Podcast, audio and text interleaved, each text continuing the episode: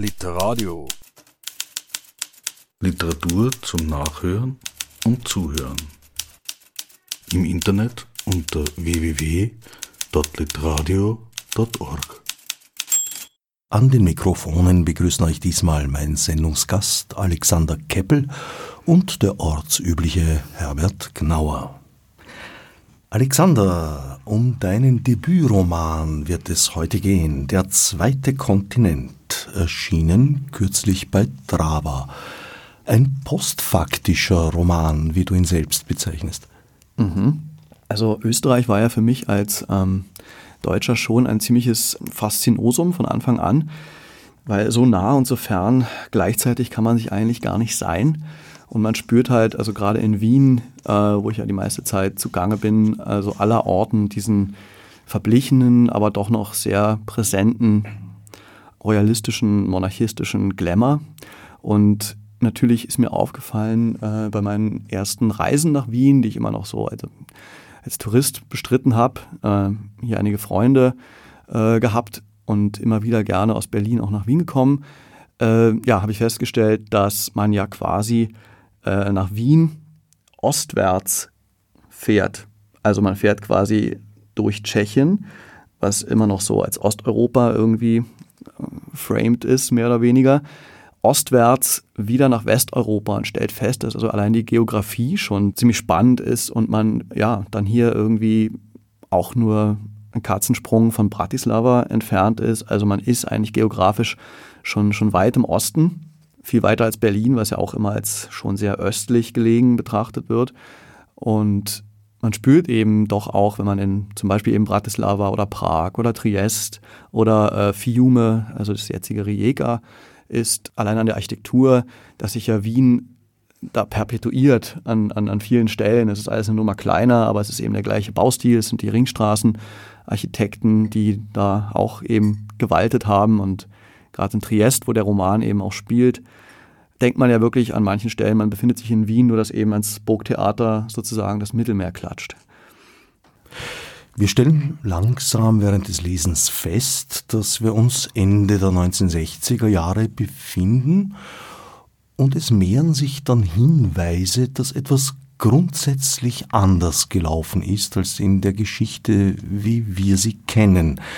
So kommt zum Beispiel ein Kaiser Rudolf vor, eine Schwebebahn, an die sich auch Ältere nicht erinnern können, bis hin zu einer Kaiserin Eleonore und stellen dann im weiteren Verlauf fest, das Habsburgerreich hat bis zum Einsetzen deiner Romanhandlung nicht geendet. Es gab die beiden Weltkriege nicht, es hat sich kontinuierlich weiterentwickelt. Genau, also ähm, oft steht es ja in der Geschichte 51 zu 49 und die Welt biegt halt dort ab. Heute erscheint uns das alles wie in Stein gemeißelt. Es ist quasi historisiert und musealisiert und die Dinge sind dann eben unverrückbar zu Geschichte geronnen. Und die Frage ist aber, wie kommt eben solche Geschichte dann auch zustande? Und das ist ja oft auf, wie gesagt, Messers Schneide. Und ich fand es halt ganz reizvoll, auch ähm, Österreich-Ungarn weiterleben zu lassen. Äh, die große Katastrophe des Ersten Weltkriegs, in deren Folge dann die ja noch größere Katastrophe des Zweiten Weltkriegs und all ihrer Verwerfung stattfand, äh, gehört natürlich abgeschafft. Das ist klar und das habe ich eben Kraft der Fiktion hier gemacht. Und ähm, ja, wenn man sich anschaut, was da passiert ist in Sarajevo, das war ja auch wirklich ein Betriebsunfall und oft, also dieser Betriebsunfall ist ja eigentlich die totale Ausnahme. Und das Besondere. Und wenn man aber sagt, es wäre weitergegangen wie gehabt, dann wäre das ja eben alles eben nicht passiert. Und auch die Sache mit äh, Australien, also im Buch Australia, der Kronkontinent, jetzt im Vergleich zu einem Kronland wie der Bukowina oder äh, Tirol, ist es eben ein ganzer Kronkontinent, der Ende des 18. Jahrhunderts eben nicht von James Cook entdeckt wurde, sondern von Moritz von Benjowski, eine ähm, tatsächlich existierende historische Figur, der schon auch in französischen äh, Diensten stand vorher und sogar mal König von Madagaskar war, hat eben dann später, als er aus diesem äh, doch nicht gut gelaufenen Abenteuer immerhin als Brigadeadmiral aus französischen Diensten entlassen wurde, Maria Theresia und Josef II. eben seine Dienste angeboten.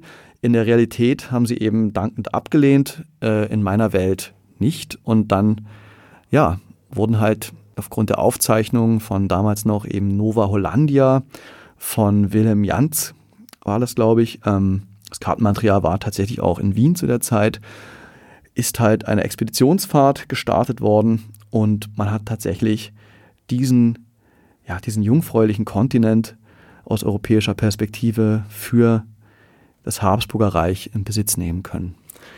Den Kronkontinent Terra Australia. So kam Österreich ja dann doch zu Kängurus, die allerdings in deinem Roman als Sackzöglinge bezeichnet werden. Genau, also Sackerlzöglinge. Also Ganguru ist ja in einer der vielen äh, Sprachen der Aborigine, also der indigenen Ureinwohner des äh, zweiten Kontinentes sozusagen. Der Begriff für dieses äh, charmante Beuteltier wurde dann in der Realität quasi im Englischen auch so weitestgehend übernommen als Kangaroo. Wenn man sich aber eben vorstellt, dass das nicht britisch besetzt worden ist oder äh, entdeckt, wie auch immer, äh, sondern eben österreichisch, dann muss man natürlich auch für äh, vieles neue Namen finden, eben auch für dieses Tier. Und in dem Fall ist es eben der Sackerl-Zögling. Denn er äh, zieht seine Jungen, die als Embryos geboren werden, das ist ganz interessant. Also man taucht ja dann auch in viele Recherchen ab, von denen man vorher nie gedacht hat, dass man sie einmal tun wird. Zieht die Jungen im Beutel auf, als Embryo geboren und ähm, erst später sind sie dann in diesem Zustand, wie man sie dann eben aus diversen äh, Bio- und Tierbüchern kennt, als sympathische kleine Gesellen, die dann eben aus dem Sackerl schauen. Und wie man in deinem Roman erfährt, auch köstlich schmecken. Das stimmt, ja. Also äh, das ist natürlich äh, eine Sache, die dann auch probiert wurde. Ne? Also das ist ja ähm, klar, dass man eben die Tiere, die da auch vorfindet, natürlich isst. So auch das Känguru passiert ja auch in Realität im äh, heutigen britischen Australien. Ja, und so ist das eben dann auch unter österreichischer Schirmherrschaft leider vonstatten gegangen. Es ist eine auf den ersten Blick friedliche Welt. Allerdings kommt man nach und nach darauf, dass hier doch etliche Spannungen und Bruchlinien bestehen. Ja, also ähm, wenn man wie gesagt sich die Weltkriege wegdenkt, also den ersten jetzt mal doch als Hauptursache für den zweiten äh, hernimmt und der zweite eben auch nicht stattfand, dann stellt man fest, dass Japan ja zu der Zeit, also bis in die 40er Jahre, bis zur Schlacht um Midway quasi den, den Pazifik komplett dominiert hat. Also ähm, der Krieg gegen also China wurde gewonnen, Korea wurde besetzt, ähm, Vietnam, Betonamu äh, war auch japanisch besetzt. Ähm, in, Im zaristischen Russland gab es den Marionettenstaat ähm, Manchukuo, also die Mandschurei auf Deutsch. Und ja, also was dann quasi auf dem Präsentierteller lag in diesem äh, japanisch dominierten Pazifik, ist natürlich der zweite Kontinent, Australia. Und man ist aber natürlich sich irgendwie seiner Stärke bewusst. Man rechnet mit nichts Bösem, also äh, Geheimdienstwarnungen vom Evidenzbüro werden in den Wind geschlagen und es gab auch mal eine Art Sechstagekrieg über, äh, also um Böhmisch-Papua, also das heutige Papua-Neuguinea. Und das sind aber alles Dinge, die dann im Roman, in der Romanzeitrechnung schon 20, 30 Jahre her sind und man ist halt in so einer Art friedlichen Koexistenz. Man hat Verträge miteinander, die äh, Kaiserhäuser verstehen sich gut und man rechnet eigentlich mit nichts Bösem, obwohl sich quasi am Firmament schon dunkle Schatten erheben. Ja, zunehmend heftige Wolken brauen sich zusammen. Wie kamst du auf die Idee, gerade die späten 60er Jahre als Zeit der Handlung zu wählen? Gerade die späten 60er ähm, sind ja also sowohl in der äh, parallelhistorischen Welt als auch natürlich der realen sehr interessante, sehr interessante Zeit gewesen. Zum einen muss man natürlich überlegen, aus rein technischer Perspektive, wie kann man so ein Riesenreich, in dem die Sonne nie untergeht, zusammenhalten. Da braucht man natürlich ähm, ja, also eine starke Luftfahrt und ähm, die Concordia-Maschinen, die im Buch auch vorkommen, sind so eine Art äh, Doppelüberschallflotte, äh, die quasi in, äh, äh, im Rotationsflug die Reichshälften äh, zusammenhält. Und das geht natürlich in dem Maße in den 50er Jahren oder 40er Jahren zum Beispiel nicht. Und äh, da muss man einfach schauen, wie man so, also Concordia ist ja klar angelehnt an die französisch-britische Concorde, dass eben einfach der technische Fortschritt so weit gediehen ist, dass das funktioniert. Das war die eine Idee und die andere war natürlich, eine Welt ohne 68er zu denken, was natürlich auch reizvoll ist. Und ohne die Weltkriege wären die 68er in ihrer Vehemenz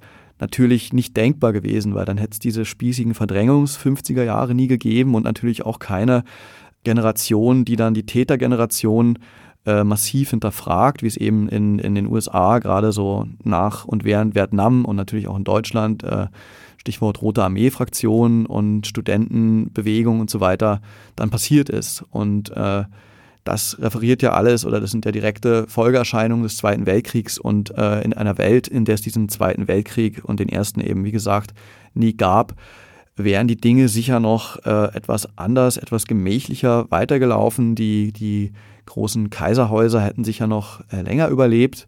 Und äh, Stefan Zweigs Die Welt von gestern wäre sicher noch bis in die 30er, 40er weitergeplätschert.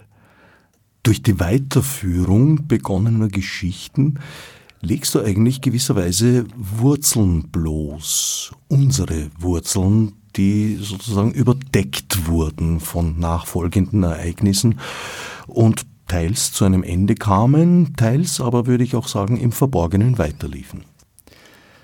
Ja, Wurzeln, also das ist immer eine interessante Frage. Das ist ja auch ein, äh, ein Geflecht, ein, ein Delta, was äh, weit und eng verzweigt ist. Und wenn man diese Wurzeln eben auch als Zeitläufe begreift, also sowohl für, für persönliche Biografien als aber natürlich auch für Geschichte, dann ist es ja naheliegend, dass man auch mal einen anderen Zweig, eine andere Arterie nehmen kann. Und ähm, ja, also unsere Wurzeln treffen ja quasi dann am zweiten Kontinent auch auf eine Gesellschaft, die noch gar nicht so entwurzelt war wie die unsere, nämlich die Gesellschaft der Aborigine im Buch eben äh, in einem deutschsprachig-österreichischen Kontext Abori Welche, also Welche stehend für, für die anderen, das Fremde, Abori für eben Aborigine vom Beginn an, ab Origin sozusagen und ähm, da gibt es eben auch ganz interessante äh, äh, Verflechtungen, die sich, dann, die sich dann auftun. Also auch Leute, zum Beispiel aboriginale Herkunft, die dann eben nicht nur auf das reduziert werden möchten. Die treffen wir auch. Eine weltpolitische Kraft in deiner Story haben wir bislang außer Acht gelassen. Russland. Ja, genau, Russland. Also ähm, wenn man die Welt neu verkabelt, muss man ja äh, die größten Relays sozusagen austauschen bzw. Äh, umtauschen. Und ähm, dazu gehören natürlich im 20. Jahrhundert die Sowjetunion und die USA als die beiden äh, Supermächte, die sie waren oder teilweise noch sind. Ähm, ja, Russland hat sich anders entwickelt. Also es gab die kommunistische Revolution, aber ähm, nicht im Sinne Trotzkis, dass die Revolution nur Sinn macht, wenn sie sich weltweit entfaltet, sondern man stellte fest, man ist eh riesig und äh, man macht das sozusagen nur für sich. Also wir haben es mit so einer Art ähm, eigentlich megalomanischen Nordkorea zu tun, also eine große abgeschottete äh, kommunistische Welt, zu der Ausländer auch keinen Zutritt haben. Es gibt ähm, gute Verträge über Öl- und Gaslieferungen, also man steht in geschäftlichen Kontakt miteinander, aber es gibt zum Beispiel keine diplomatischen Vertretungen beiderseits. Also ihr habt eure, wir die unsere Welt, ist die Devise.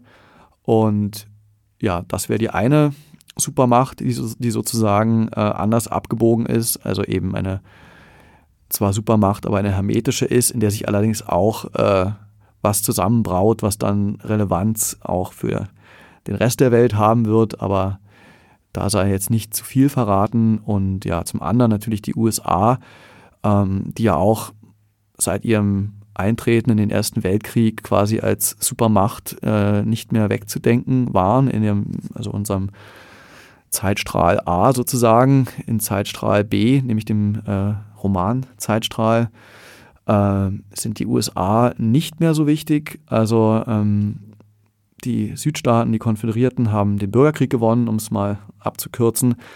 Äh, danach ist ein Zerfallsprozess in Gang gekommen, ähnlich dessen, was man vielleicht jetzt schon unter Trump sich abzeichnen sieht, aber eben auch ähnlich dessen, was nach dem äh, Ersten Weltkrieg äh, mit der Habsburger Monarchie passiert ist oder äh, nach dem Tode Titos mit Jugoslawien, nämlich ein Zerfallsprozess, also erst in die USA und dann die CSA logischerweise und dann eben immer weiter, sodass jetzt eben auf dem nordamerikanischen Kontinent auch Staaten wie die Republic of Texas oder Greater Carolina existieren und sich da äh, also politisch-geografisch ein ähnliches Bild zeichnet wie in Südamerika, also Nationalstaaten statt Bundesstaaten. Und auch in Europa letztlich. Ja, genau. Also in Europa gibt es natürlich noch größere Imperien wie eben das äh, Habsburger aber natürlich nicht nur. Äh, und es ist klar, wenn man an einer Schraube dreht, äh, bewegt sich überall was und ähm, man kommt dann wirklich vom Hundertsten ins Tausendste. Das habe ich eben auch während des, während des Schreibprozesses dann und der ganzen Recherchen äh, gespürt. Allerdings muss man dann eben auch schauen, wo man, wo man eingrenzt und äh, man könnte sich jetzt fragen, was äh, mit Großbritannien passiert, was ist, wie geht es eigentlich Deutschland? Äh, da kommen aber, also da gibt es eher Sprengsel und keine äh, erschöpfenden Ausformulierungen. Ein Aspekt, den wir bislang noch nicht beleuchtet haben, ist, dass dein Buch bei aller Dystopie, die darin auch vorkommt, doch auch sehr unterhaltsam und witzig ist. Ja, also danke fürs Kompliment. Das ähm, war mir auch, also was heißt ein Anliegen, aber es ließ sich nicht ganz abstellen. Ähm, denn es soll ja auch äh, Spaß machen und das auf verschiedenen Ebenen. Also ähm, der eine Leser äh, hat vielleicht viel übrig für diese äh, äh, kontrafaktischen Exkurse, Stichwort USA oder Sowjetunion oder eben in dem Fall EVU, Eurasische Volksunion. Die andere Leserin findet vielleicht die Love Story spannender und der dritte macht sich was aus diesen ganzen Austrialiazismen. Und ja, also es ließ sich, sagen wir mal so, nicht abstellen, dass da auch gewisse humoristische Elemente äh, vertreten sind. Vielleicht ein guter Moment, uns eine kurze Leseprobe zu geben. Ja, gerne. 8. Mai 1968. Anreise Triest. Schon die Tage zuvor hatte ich nicht mehr richtig geschlafen und die Nacht vor der Reise hatte ich gar kein Auge zugetan. Wie immer vor großen Fahrten. Mit fliegendem Atem und Schweiß auf der Stirn schaffte ich es gerade noch rechtzeitig zum Bahnhof. Der Pfiff des Konduktors peitscht über den Perron, als ich in letzter Sekunde mit Sack und Pack noch in den Wagen hechtete. Nun saß ich hier in diesem Coupé, der ersten Etappe in eine neue Zeit. Gedanken blitzten mir durch den Kopf, wie verästelte Wetterleuchten eines Sommergewitters. Gleißend und klar für einen Augenblick, doch schon erloschen, als ich ihnen nachwollte. Draußen zog die Welt vorbei, ausgeleuchtet bis zur Unkenntlichkeit. Berge, Wälder, Dörfer, Städte, Häuser und Kirchtürme erschienen mir künstlich und kulissenhaft. Es war schon halb fünf am Nachmittag, doch die Sonne brannte, als wäre es gerade eins. Kaiserwetter. Genug. Ich stellte die, Alu die Aluminiumblenden über die Fensterkonsole so ein, dass sie das Licht und die Bilder ablenken, ohne vollständig zu schließen. Mein Herz raste. Der Atem ging mir flach wie im Fieber. Zwischen mir und dem Wahnsinn war nur mehr eine feine Membran. Das Außenthermometer zeigte 31 Grad Celsius an. Zum Glück war die Luft hier herinnen durch die Ozon-Ionisatoren angenehm kühl temperiert. Ich starrte in den wolkenlosen Himmel, der von den silbrigen Lamellen der Aluminiumjalousien in blaue Streifen zerschnitten war. Wir schwebten jetzt hoch über dem Tal. Das Rauschen von Metall auf Metall klang nun höher als eben noch.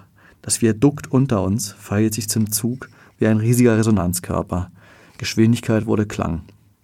Ein Gefühl der Schwerelosigkeit fuhr mir durch die Eingeweide. Den Semmering mit seinen Grauen Hotels und Sommerfrischen Die Städte Graz, Marburg, Chili und Laibach hatten wir längst hinter uns gelassen.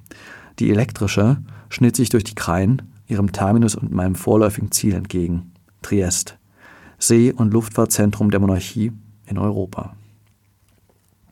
Im Abteil saßen mir zwei Japaner gegenüber.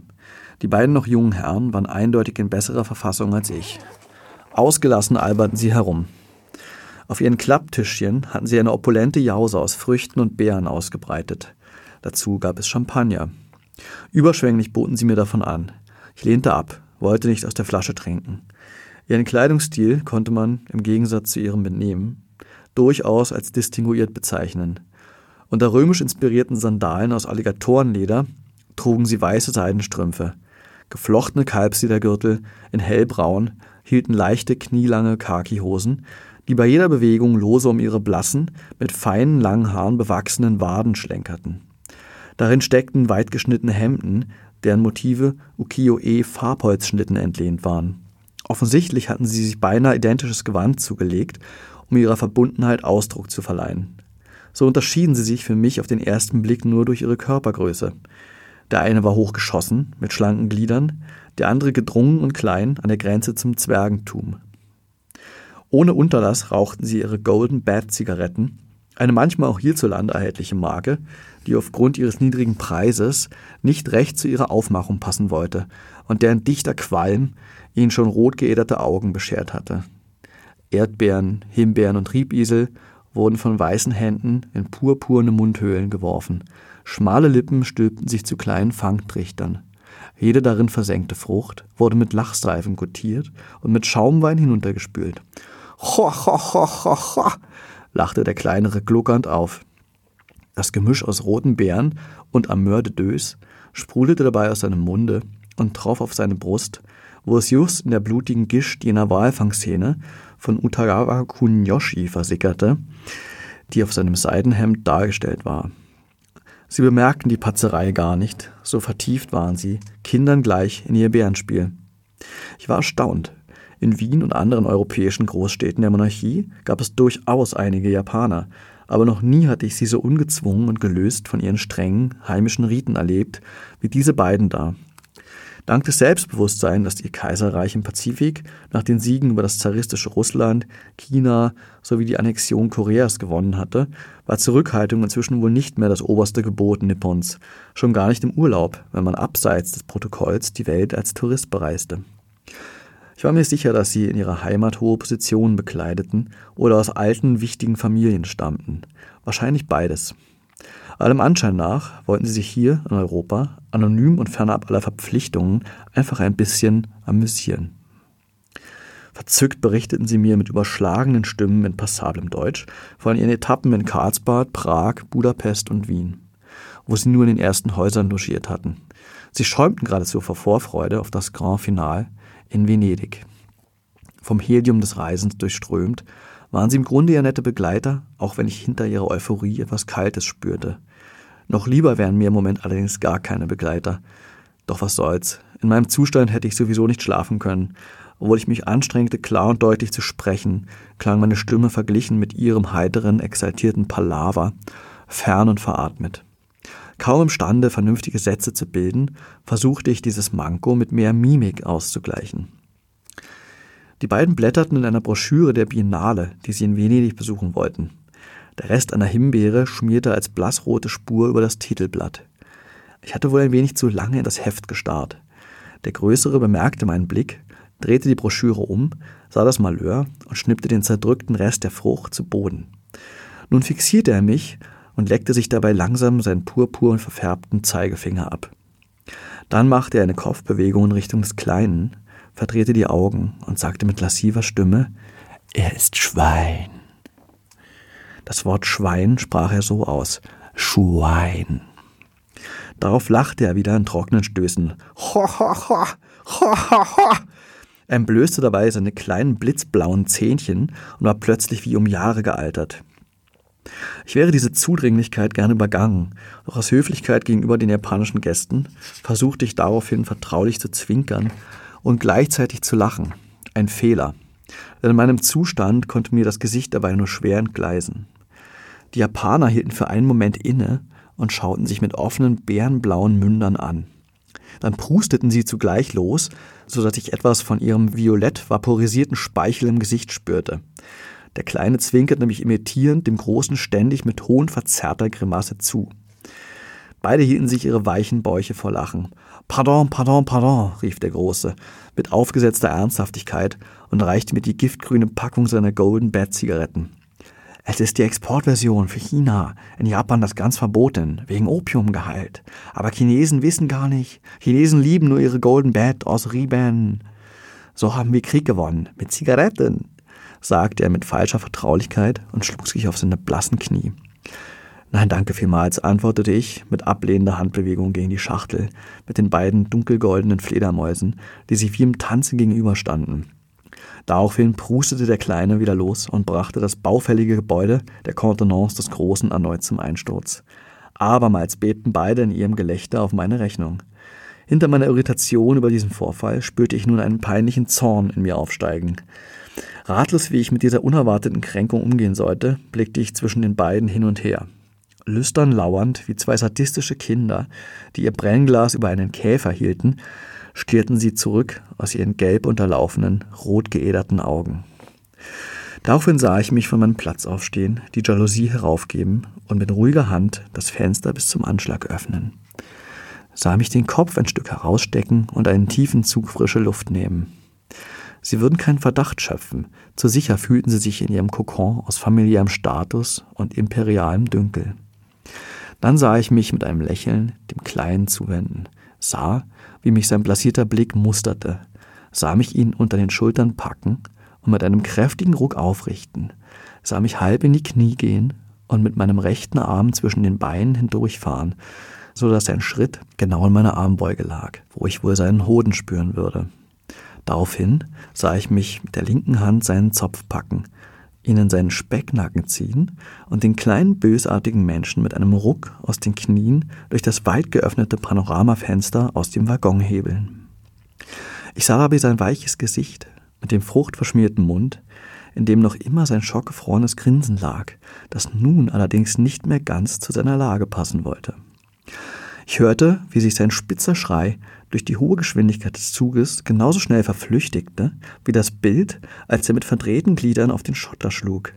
Der Schlusspunkt dieser Sequenz war wie die kleine Puderquaste, in der Ferne nur mehr als pastellenes Bällchen erkennbar, tonlos schon, vom Gleisbett in den Abgrund purzelte. Er konnte nicht mehr als 50 Kilo wiegen. Alles würde sich in vier, vielleicht in fünf Sekunden abgespielt haben. Doch was mache ich dann mit dem Großen? Das könnte kompliziert werden und sich im ungünstigsten Fall zu einer ernsthaften diplomatischen Krise im ohnehin schon ambivalenten Verhältnis zwischen unserem und dem japanischen Kaiserreich ausweiten. Meine Reise wäre dann wohl auch zu Ende, bevor sie richtig begonnen hätte. Statt diese kleine Fantasie, sie hatte mir auch unrealisiert eine gewisse Genugtuung verschafft, in die Tat umzusetzen, griff ich zu meiner Presse. Wieder einmal war etwas von einem japanisch-österreichischen Flottmanöver im südchinesischen Meer zu lesen. Der Kommentator betonte die gemeinsamen Sicherheitsinteressen Japans und Österreichs im Pazifischen Ozean und überdies das hervorragende persönliche Verhältnis zwischen Tenno Hirohito und Kaiserin Eleonora. Ich sprang mit den Augen über Zeilen und Spalten, um kurz darauf in dem raschelnden Buchstabenbrei unterzugehen. Außerstande auch nur einen Absatz zu lesen, zitterten mir vor Erregung und dahinter vor Müdigkeit die Hände. Doch das Papier schützte mich zumindest vor dem Anblick dieser Parvenus. Nach einer kurzen Frist, die ich in der Rolle des konzentrierten, über den Vorfall längst erhabenen Lesers ausharrte, schloss ich endlich die Augen.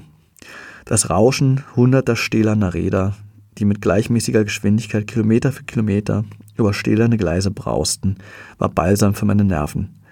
Besonders die langen Tunnelfahrten beruhigten und ließen den Ärger bald verfliegen.